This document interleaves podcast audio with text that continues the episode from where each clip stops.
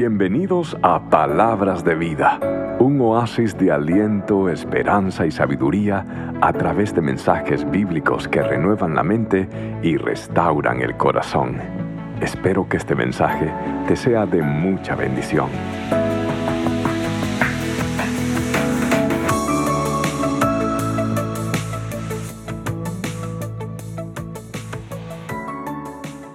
Es bueno y para siempre su misericordia. ¿Cuántos han sido bendecidos con la serie Conquista tu tierra?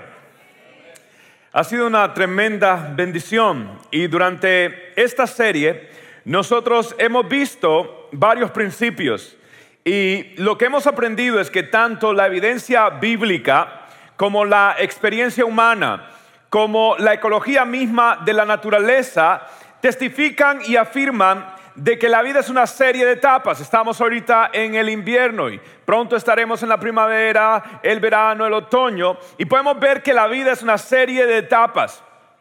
Y lo que tenemos que hacer es poder anticipar esas etapas con la sabiduría de Dios. Tenemos que desarrollar no solo sabiduría, sino humildad para podernos adaptar a cada etapa que Dios nos está llevando. Y si nosotros no hacemos esto, si no aprendemos a transicionar con las etapas de nuestra vida, vamos a quedarnos estancados, vamos a quedarnos obsoletos, vamos a quedarnos sin relevancia, sin voz profética, vamos a quedarnos emocionalmente desgastados, vamos a quedarnos espiritualmente estancados y vamos a quedarnos aún físicamente agotados.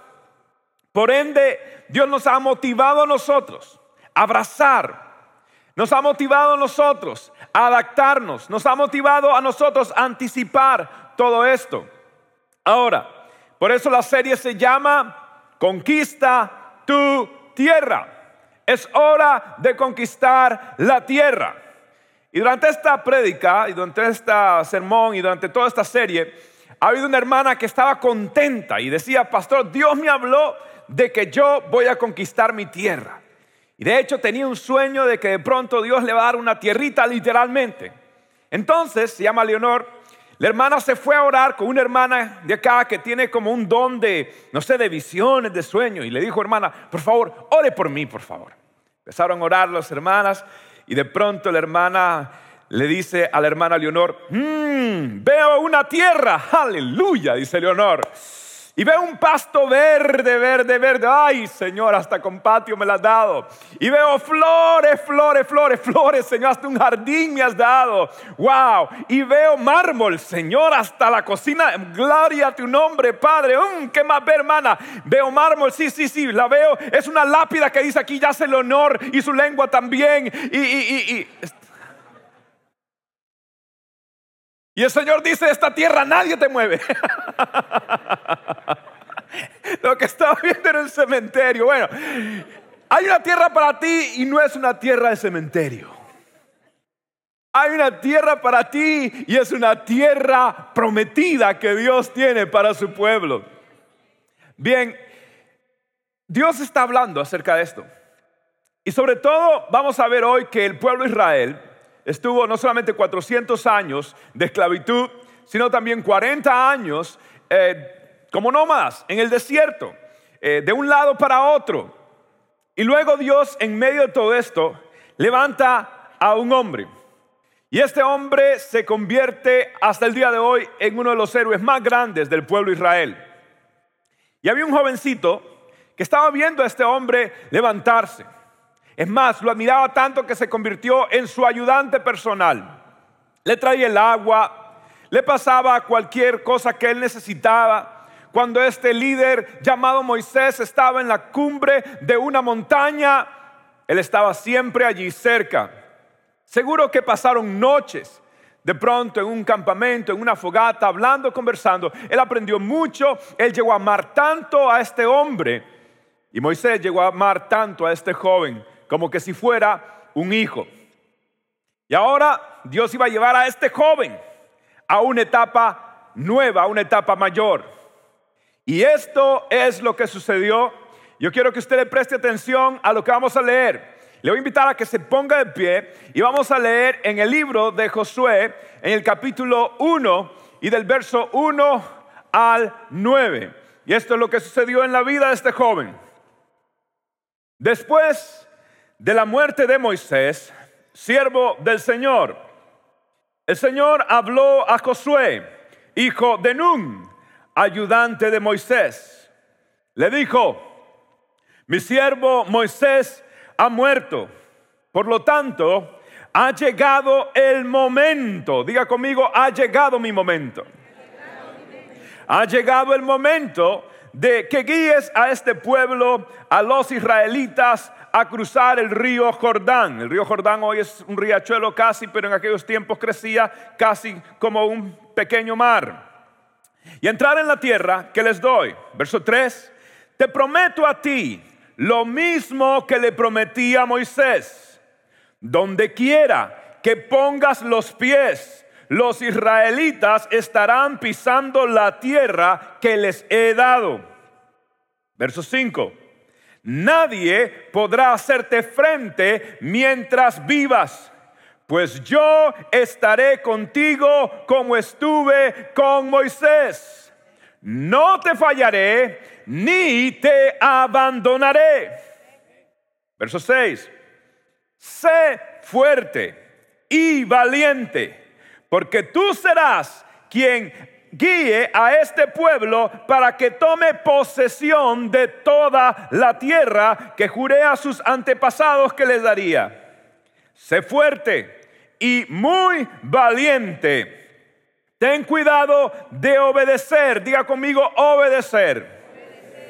Todas las instrucciones que Moisés te dio. No te desvíes de ellas, ni a la derecha, ni a la izquierda entonces te irá bien en todo lo que hagas. Estudia, diga conmigo, estudia.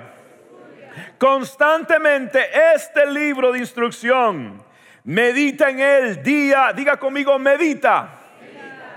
En el día y de noche para asegurarte de obedecer todo lo que está allí escrito. Solamente entonces prosperarás y te irá bien en todo lo que hagas. Mi mandato es, sé fuerte y valiente por tercera vez. No tengas miedo, ni te desanimes, porque el Señor tu Dios está contigo donde quiera que vayas. Oh, my. Bendita palabra. Puede sentarse.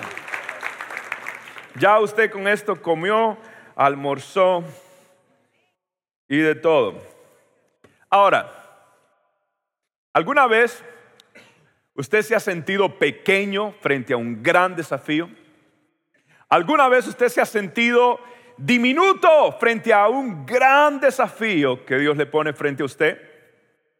Imagínese que usted le encanta el fútbol como a mí me gusta. ¿Y qué si de pronto lo llama el presidente del mejor equipo del mundo, y no quiero decir cuál equipo es.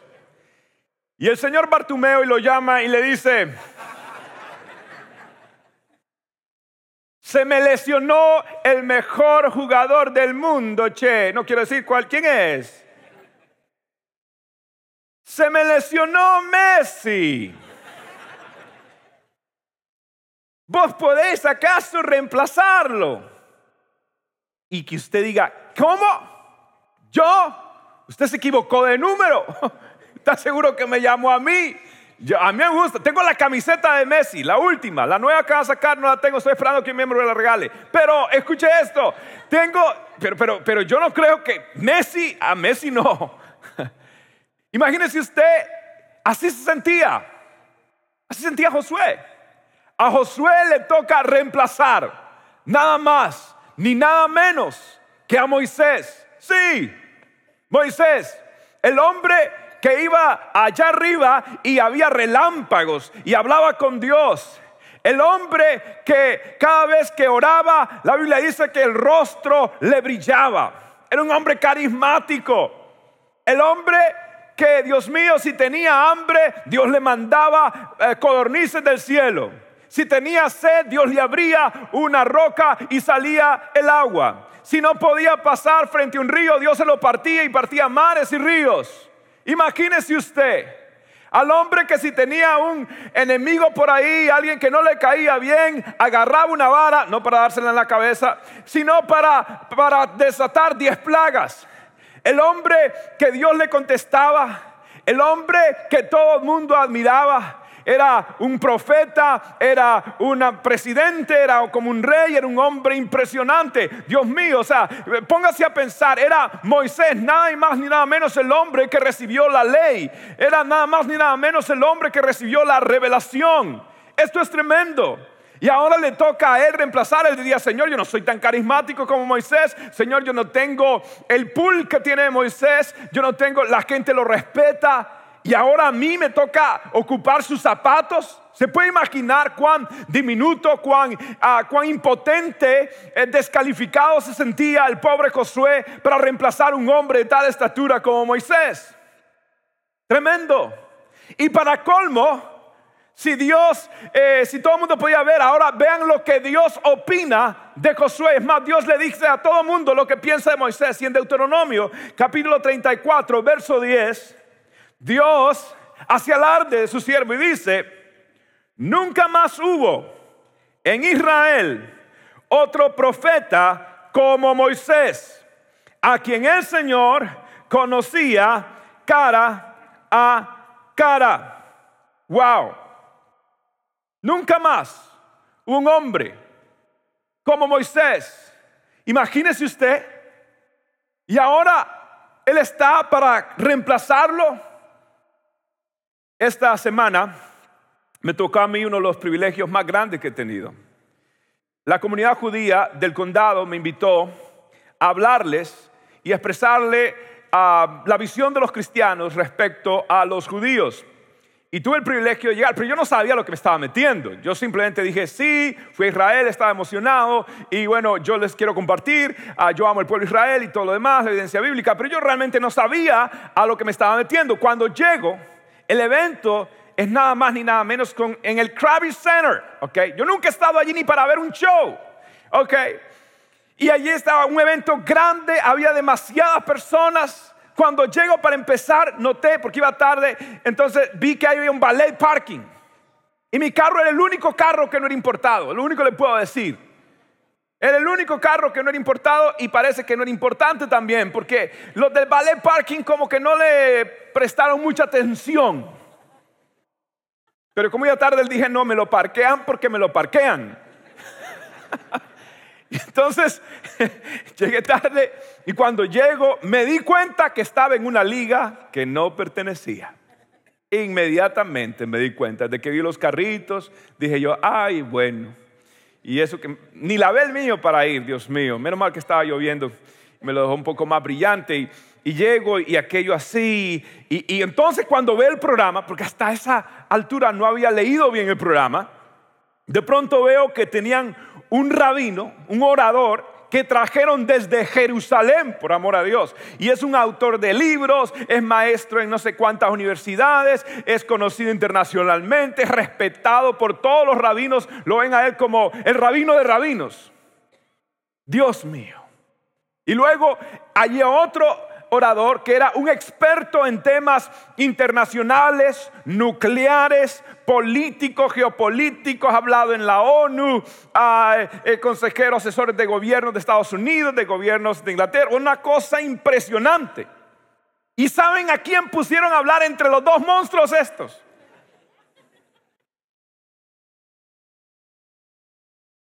Yo decía, me acordé de un himno que dice, pío, pío, pío, dicen los pollitos.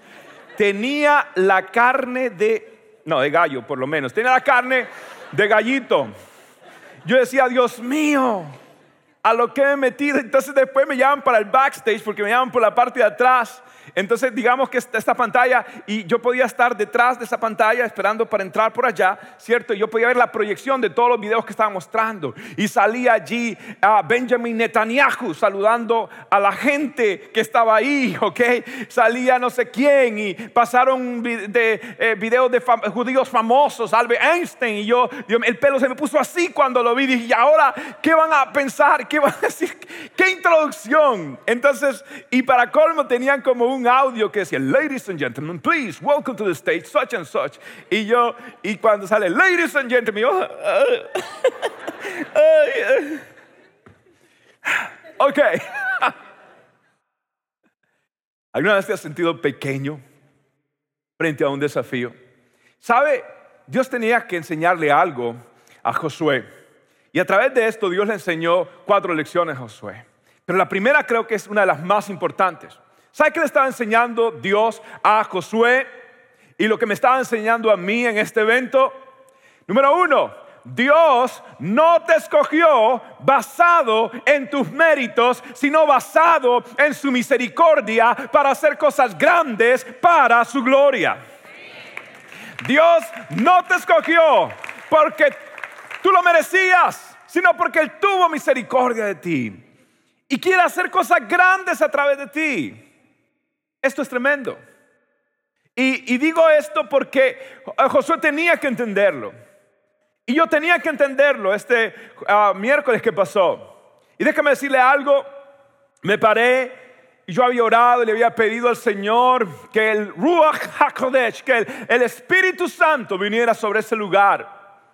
Y hermanos amados, le puedo decir que el Espíritu de Dios descendió sobre la comunidad judía de West Palm Beach y estaban tocados. Es más, cuando yo estaba, yo empecé a sentir un fuego y cuando de pronto yo estoy así todo formal, todo, porque hay una cuestión que lo estaba limitado y de pronto dice, y la Biblia dice, y le hago yo, hmm", y la Biblia dice, este movimiento como que ya me está entrando algo, o que yo mismo dije, esto solo, esto solo me pasa en la iglesia. Y el Espíritu de Dios empezó a tocar, hermanos, yo solo sé que no sé nada, yo desaparecí la plataforma y lo único que sé que cuando yo salí otra vez del otro lado de la plataforma, porque había que entrar por un lado y salir por el otro, un, evento muy, de mucho protocolo, cuando yo salgo, lo único que sé que el siguiente orador todavía no podía empezar porque la gente estaba de pie aplaudiendo y cuando llego a mi mesa la gente estaba llorando, llorando, llorando y me decían, nunca habíamos sentido lo que hemos sentido el día de hoy. ¿Sabe por qué?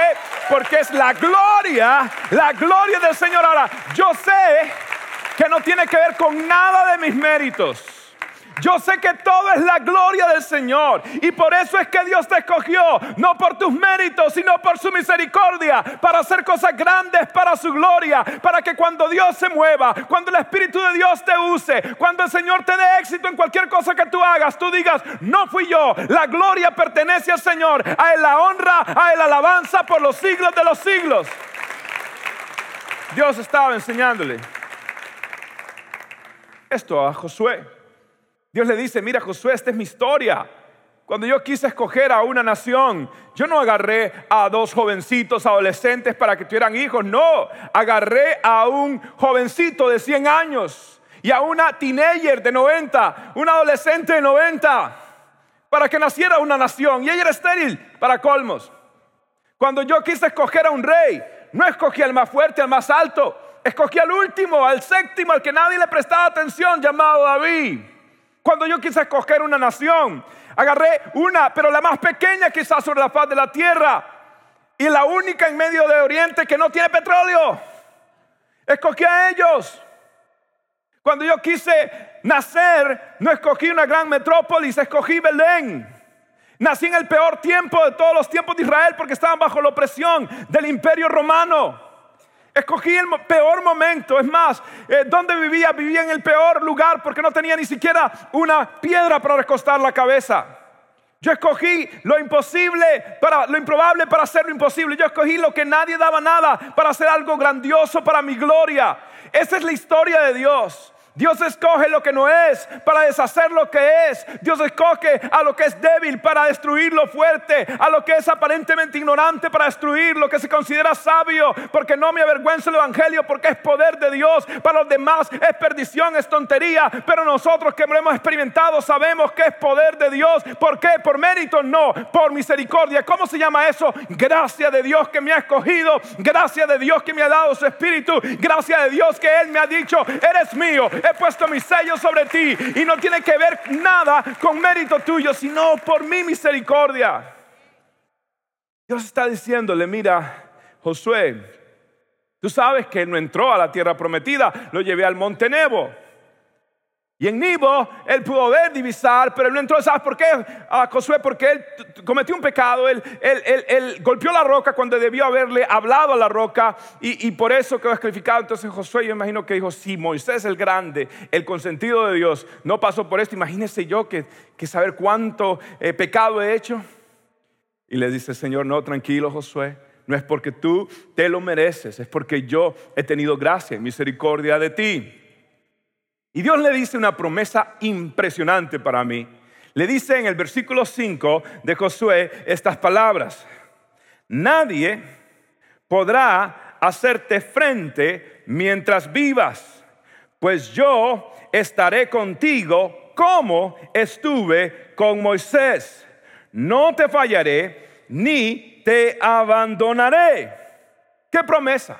En otras palabras, Josué, no depende de tu habilidad, depende de mi fidelidad. Josué, lo importante no es quién está a favor tuyo o quién está en contra tuyo. Lo importante es que yo estoy a tu lado. Y si Dios es conmigo, decía el apóstol, ¿quién contra mí? Ahora, el Señor está diciendo, tienes que entender este mensaje de gracia. Pero te voy a decir otro mensaje muy importante en cuanto a tu caminar y tu madurez en el caminar con Dios. Tienes que aprender esta lección. Aprende a aferrarte de las promesas divinas y aprende a soltarte de las muletas de dependencia humana. Aprende a ser una persona que se aferra a las promesas divinas, pero aprende también con igual importancia a ser una persona que aprenda a soltar la dependencia, las muletas de dependencia humana. ¿Por qué digo esto? Lo primero que Dios le dice a Josué de todo lo maravilloso, lo primero que le dice, Moisés ha muerto. Ahora, ¿usted cree que Josué no sabía que Moisés había muerto? Claro que sabía que Moisés había muerto. Claro que lo sabía. Si él estuvo en el evento, él fue el que seguro fue a buscar el cuerpo en el monte Nebo. Él lo sabía, pero ¿por qué Dios le dice esto a Josué? Se lo está diciendo como diciéndole, Josué, acéptalo. Él ya no es parte de tu vida. Josué, acéptalo.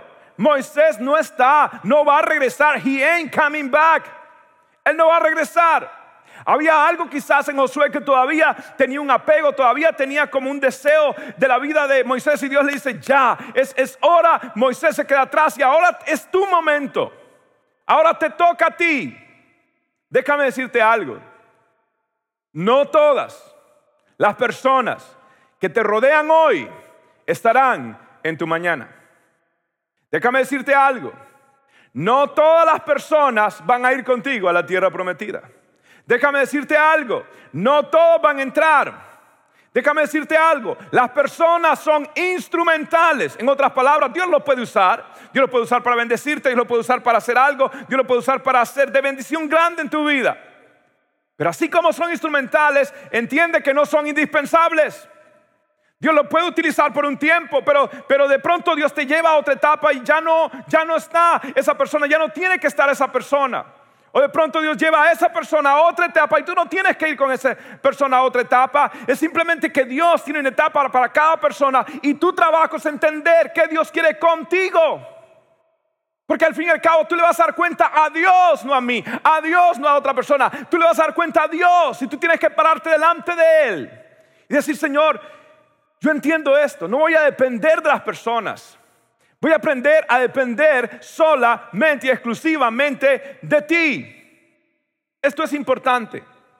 Es muy importante que nosotros podamos aprender. En el centro de toda la Biblia, si usted suma todos los capítulos, si suma todos los versículos y busca usted cuál es el centro, cuál es el verso que está en el centro de la Biblia, y se lo he dicho antes, es el Salmo 118, verso 8, que dice de esta manera, Salmo 118, 8, es mejor confiar en el Señor que confiar en el hombre.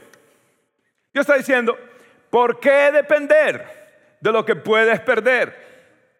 ¿Por qué depender de lo que puedes perder? ¿Por qué no mejor depende de aquel que sí te puede proveer, que sí te puede sostener y que ha prometido que nunca, nunca, nunca te dejará. Tienes que aprender a no aferrarte tanto. ¿Y por qué digo que nos aferramos? Seguro, porque cuando usted tiene un problema en el trabajo, ¿cómo se pone? Ah, angustiado. Porque, ah, eso demuestra que tú dependes demasiado de tu trabajo. Alguien está en tu vida o alguien no está luego en tu vida. ¿Y cómo te sientes? Oh, no me puede dejar, no me puede abandonar. Y te sientes, wow, ahí te demuestra que estás dependiendo demasiado. Entonces, ¿por qué depender de lo que puedes perder? ¿Por qué no depender de aquel que te va a sostener, proveer y nunca abandonarte? Dios está diciendo, no te aferres a los métodos o a los instrumentos que yo estoy usando. No te aferres solamente porque yo he utilizado una persona. Sí, sí, gracias, Dios son instrumentales, pero no son indispensables. Nadie es indispensable comenzando conmigo. Entonces, Dios está diciendo, aprende a depender de mis promesas pero aprende no a caminar con las muletas. Las muletas son cosas que nos ayudan. Las muletas son cosas que nosotros vamos y, a veces nos apoyamos y sin darnos cuenta dependemos demasiado de las muletas.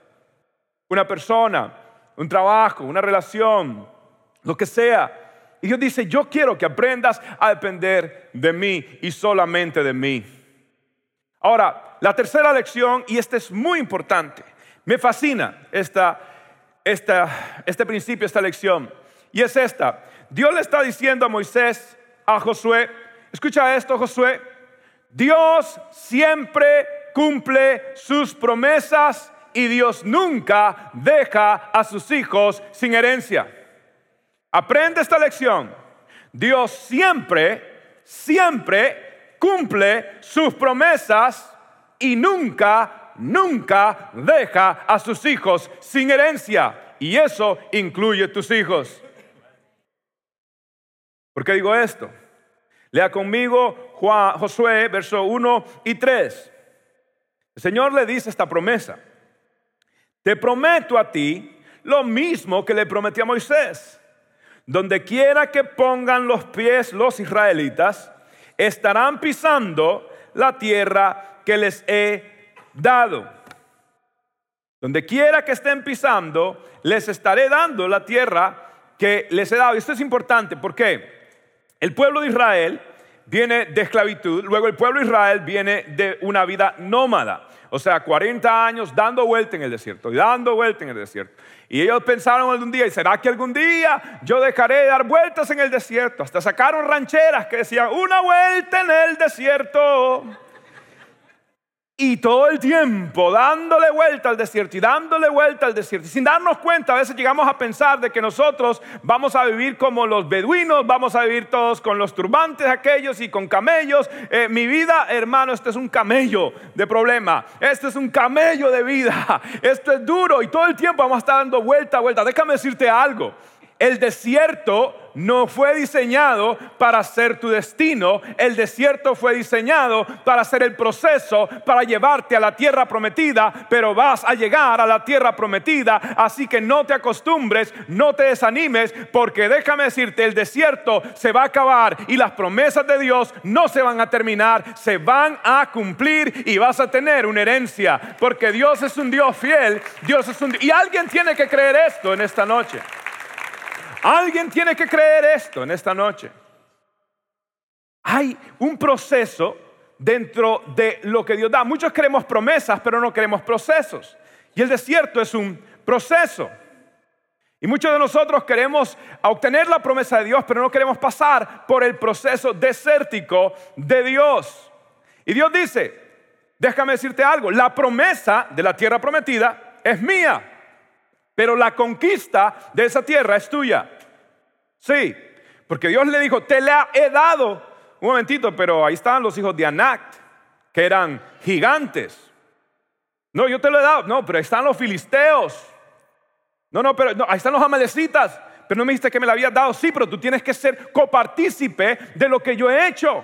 Yo quiero utilizarte, yo te estoy preparando para el reino milenial. Tú tienes que desarrollar tu carácter, tienes que desarrollar tu temperamento, tus dones de liderazgo, de organización. Yo quiero saber, yo quiero confiarte más.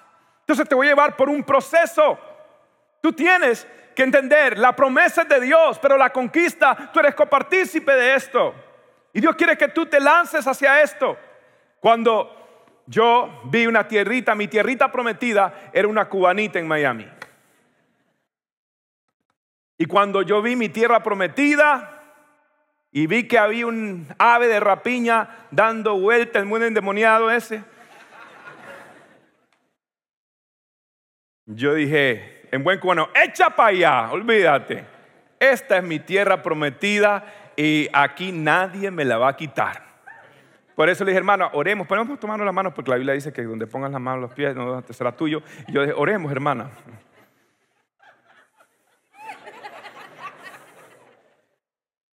Y, eh, la, tierra estaba allí, Dios me la había dado, pero yo tenía que aventurarme a vencer mi cobardía, mi voz que me parecía de un teenager, no sabía cómo decirle que de verdad tenía un sentimiento por ella y me parecía que era Claudio el gallo, que le quería prometer a ella que yo la amaba y la quería y que no tenía plata, no tenía nada, lo único que tenía amor para dar.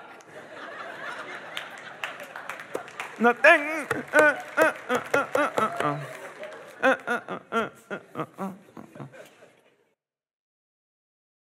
Pero hermano, usted tiene que lanzarse. Usted tiene que atreverse. Usted tiene que averiguar. Vaya al banco, de pronto le aprueban. ¿Usted qué sabe? Vaya y pregunte en la universidad, de pronto son pocas clases, de pronto le revalidan algo. Vaya usted, atrévase. Si no, la vida va a pasar y usted nada más lo único que le va a salir es pate gallina y pelo, pero por las orejas y la nariz.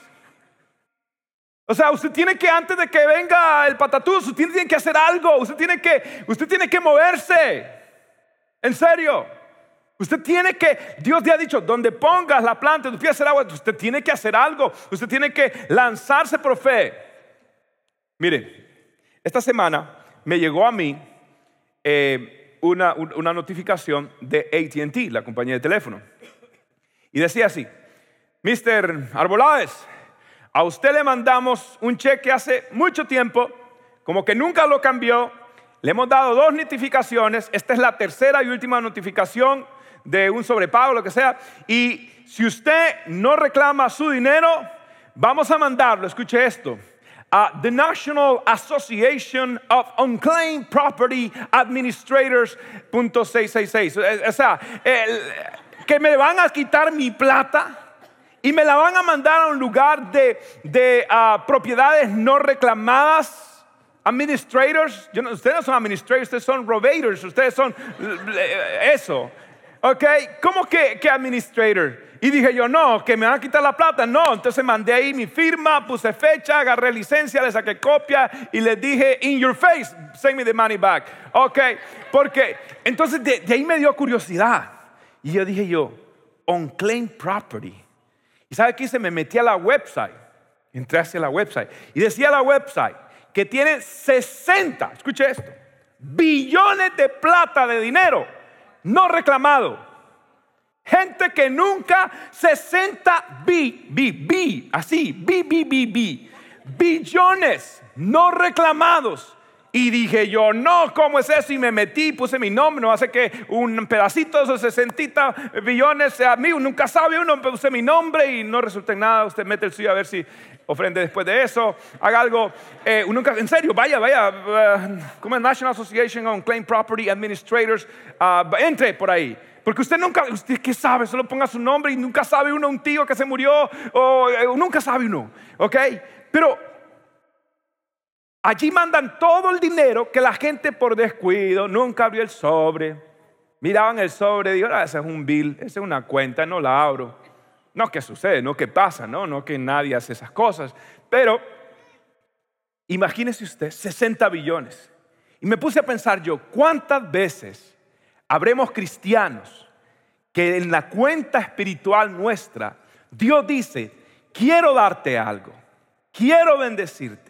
Pero usted nunca abrió el sobre de la oración, de la intercesión, de la Biblia. Usted nunca se atrevió, usted nunca se lanzó y de pronto Dios tiene almacenadas tantas bendiciones. Es más, la Biblia dice que cuando Dios bendice, abre la ventana, nada más abre la ventana y se cae un montón de bendiciones. Más abre, el cielo está tan lleno de bendiciones que Dios nada más mueve el dique de la ventana y se derrama un montón de bendiciones. Hasta sin tener, usted no va a tener almacén suficiente para almacenar todo lo que Dios quiere hacer con usted. En todo sentido, sobre todo espiritual. Entonces, Muchos de nosotros estamos como el pueblo de Israel que no nos lanzamos a esa conquista. Déjame decirte algo. Dios quiere darte una herencia. ¿Y qué significa esa herencia? Yo no lo sé. Para algunos quizás puede ser la ciudadanía. Para algunos quizás puede ser terminar por fin con la soltería. Para algunos puede ser una casa, para alguien puede ser algo, para alguien puede ser el comienzo de un ministerio. Yo no sé cuál es tu tierra prometida. Para mí mi tierra prometida es Cristo, es todo lo que necesito. Pero posiblemente haya tierra prometida que tú no te has lanzado, tú no has creído y está en the unclaimed properties of heaven. Y tú recibiendo, Dios te habla, el predicador se rompe la garganta predicando y tú nada, que no entiendes nada. Déjame decirte, quizás para algunos sea la última notificación. Despierta y reclama tu herencia porque Dios tiene una herencia para ti y para tus hijos también. Amén. ¿Sabe qué dice el libro de Santiago? Santiago dice estas palabras en el capítulo 4, versos 2 y 3. Mire lo que dice. Ustedes no tienen porque no se lo piden a Dios. Lo dijo el pastor Nainal Boláez. Es un predicador de esos raros de prosperidad. No, no, está en la Biblia. Yo no, no, no, creo en eso. ¿Ok? Pero está en la Biblia también. Dice, ustedes no tienen porque no se lo piden. No se lo piden. Ahora, mire usted, aquí está el detalle, la aclaración, el contexto. Y cuando piden, lo hacen mal. Porque lo único que quieren es satisfacer sus malos deseos. Otras palabras, Señor, dame un carrito, sí, dame un caballito, sí, dame un caballito, el, logo de Ferrari es un caballito, dame, un caballito, Señor, rojito así, Señor, dame una casita, 20, 20 habitaciones, alcobitas, para, almacenar a los, misioneros, Señor, para que cuando los misioneros vengan tengan donde quedarse, Señor, y, ponerle dos leones a la entrada de la casa, no está mal, una, una corriente eléctrica en caso que algún impío quiera entrar, Señor, o sea, eh, eh, Dios dice, ¿qué? ¿Qué están pidiendo?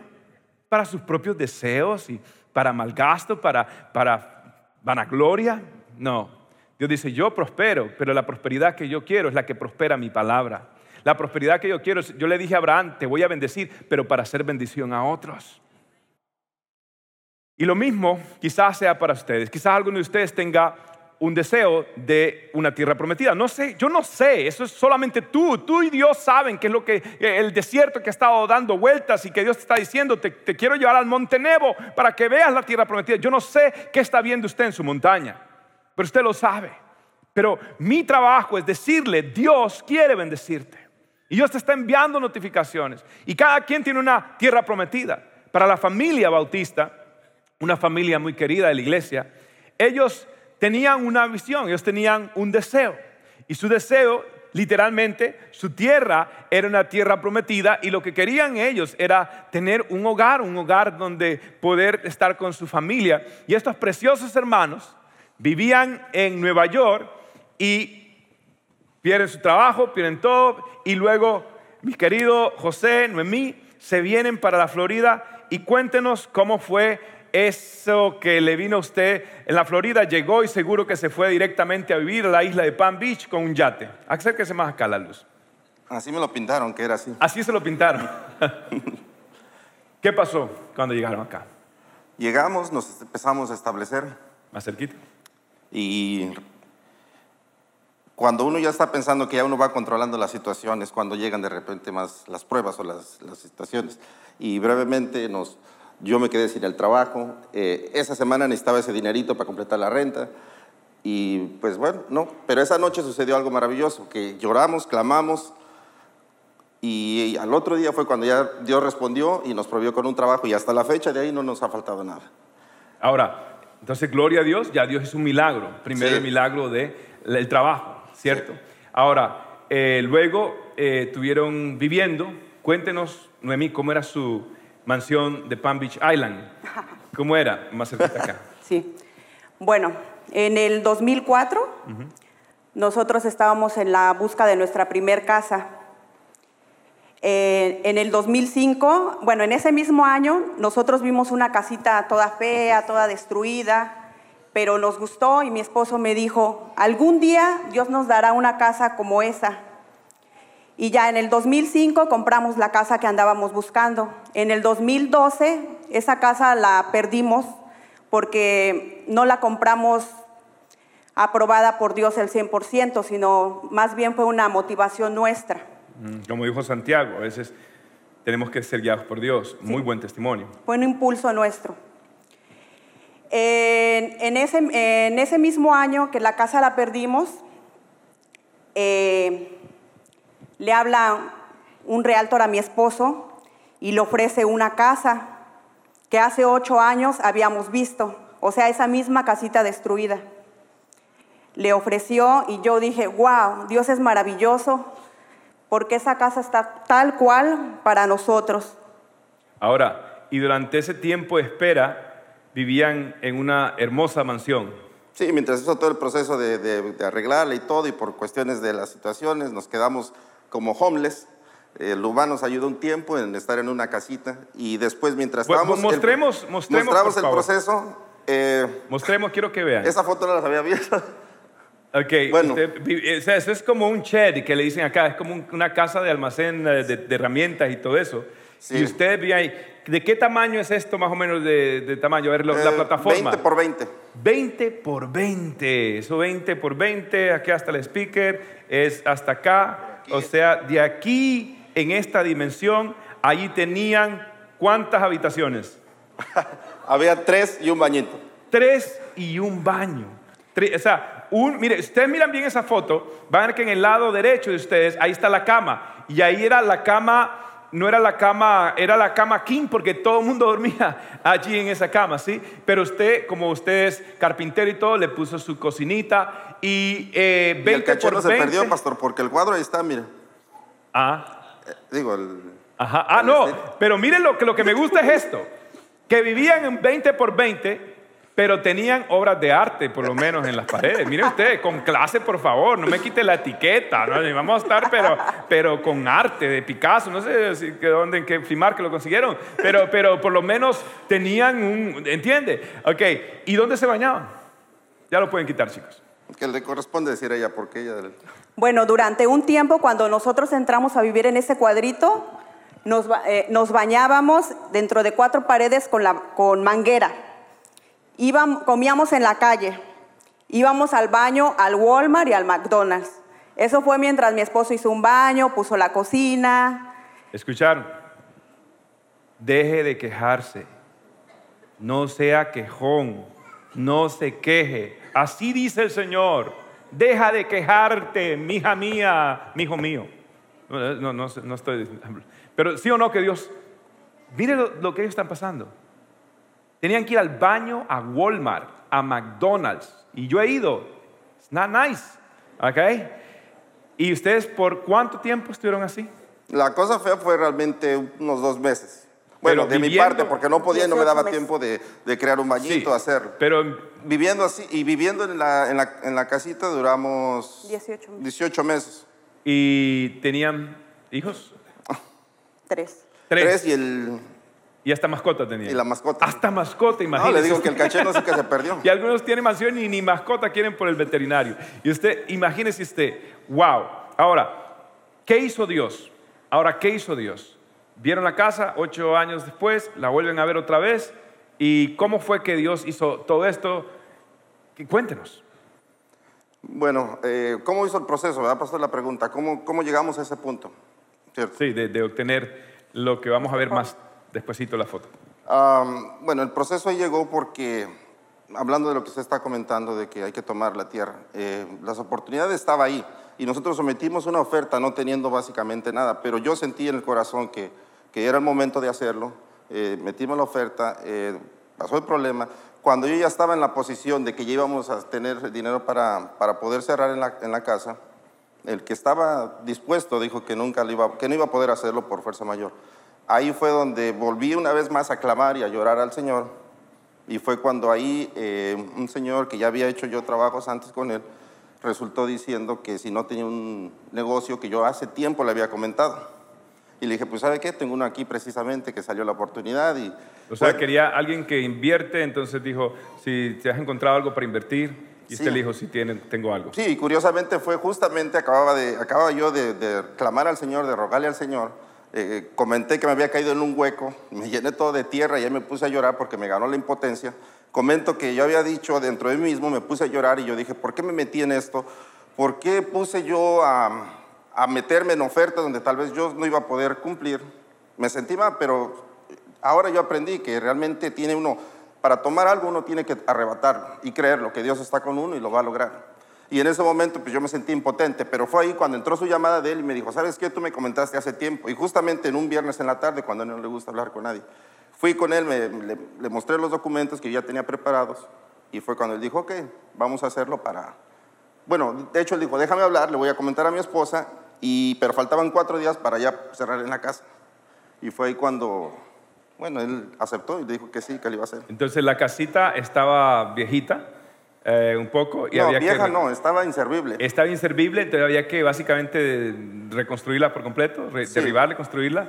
Y yo quiero que ahora vean lo que esta linda pareja, después de vivir 18 años en esa mini mansión, miren lo 18, me- sí, eh, 18 meses, ok, miren ustedes, quiero que vean cómo estaba la casita y miren ahora dónde ellos viven.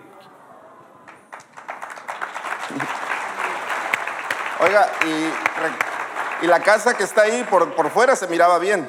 Porque de hecho el, el inversionista que la había comprado originalmente, él dijo, oh, está bueno, vamos a hacer negocio. Pero cuando entró, es que estaba degradada totalmente completamente. destruida. destruida. Pero yo quiero que vean, eso es el antes en el desierto y eso es el ahora en la tierra prometida. Le damos gloria al nombre del Señor. Amén. Amén. ¿Quieren decir algo más? No, que simplemente quería mostrar que los carros no eran nuestros, eran del vecino que estacionaba enfrente.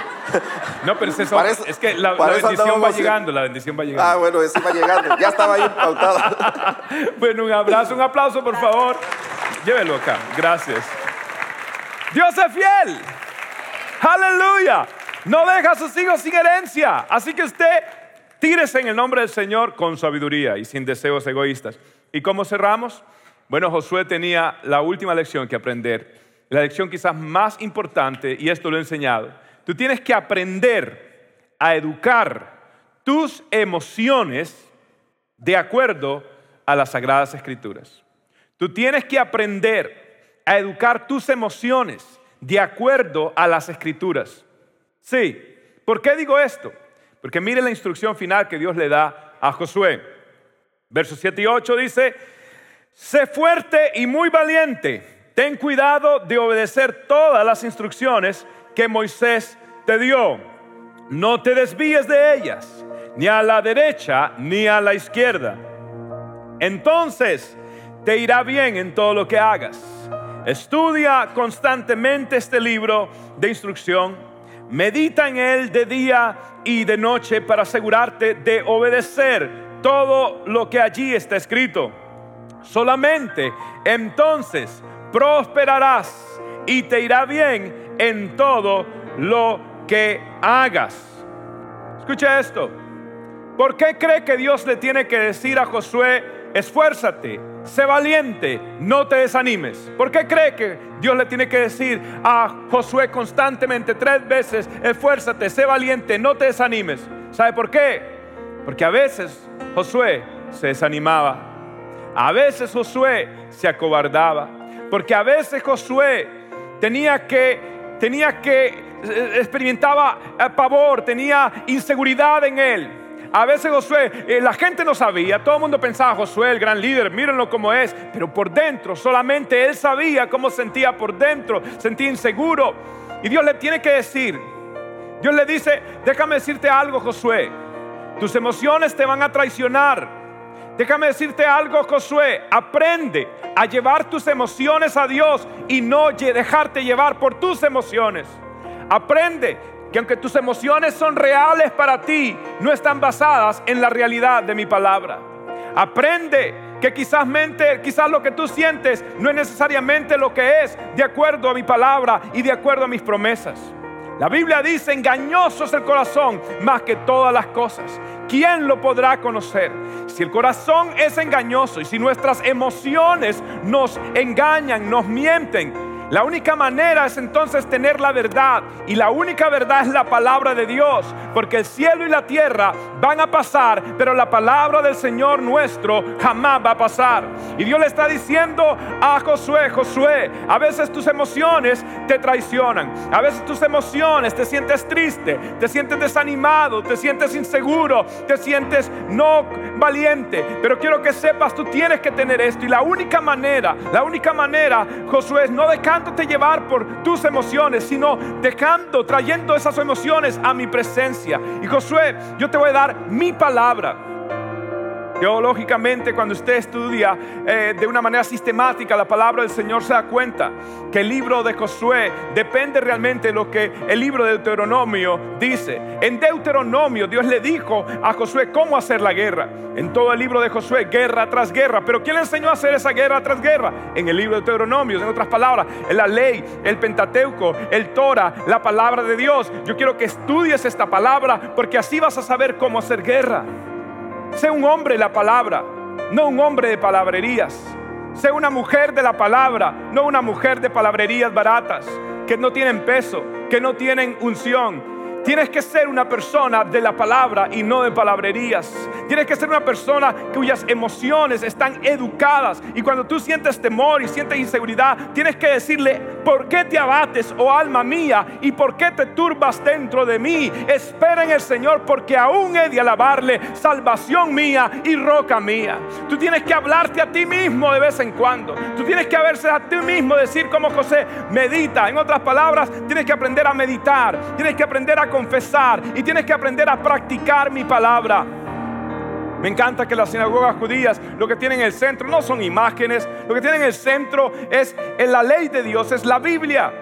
En el centro de todo, así debe ser nuestra vida. En el centro de todo tiene que estar la palabra del Señor.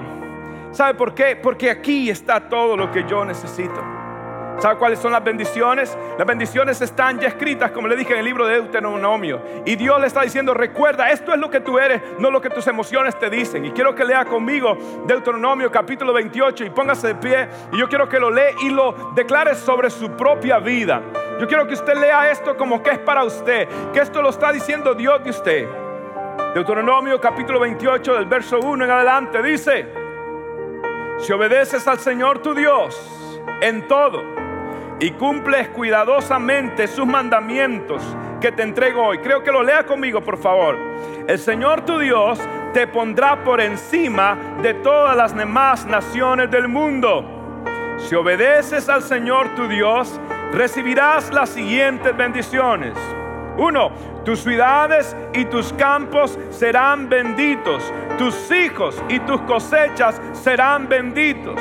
Las crías de tus rebaños y manadas serán benditas. Tus canastas de fruta y tus paneras serán benditas.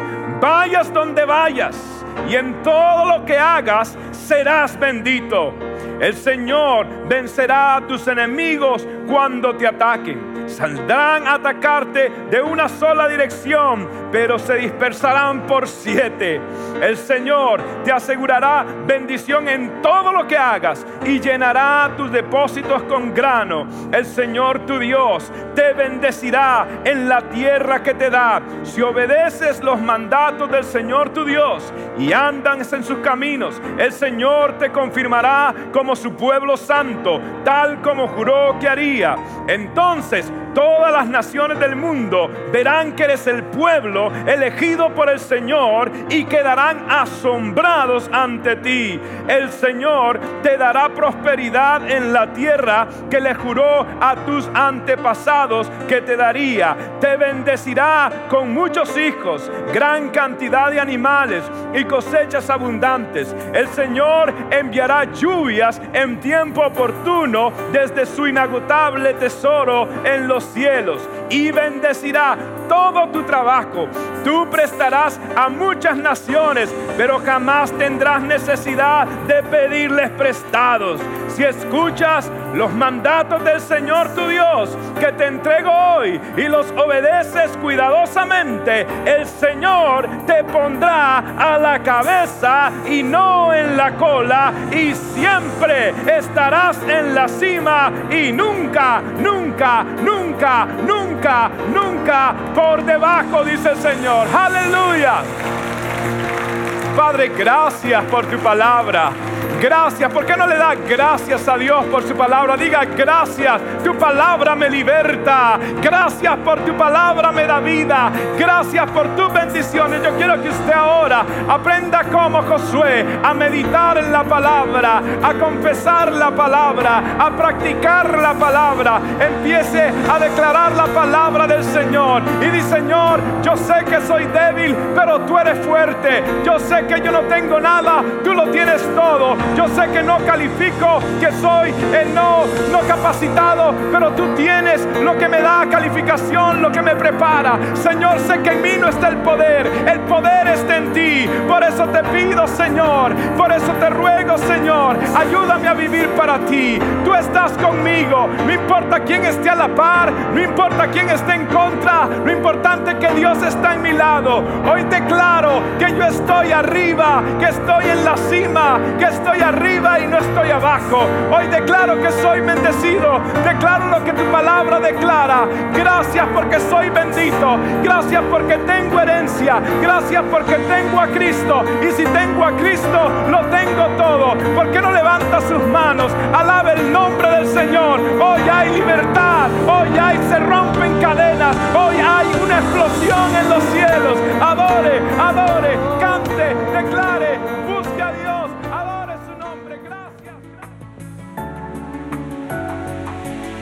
Gracias por tu sintonía el día de hoy. Espero que puedas atesorar la palabra de Cristo en tu corazón para que puedas acercarte cada día más a Dios. Si este mensaje te es de bendición, compártelo con amigos y seres queridos. Bendiciones.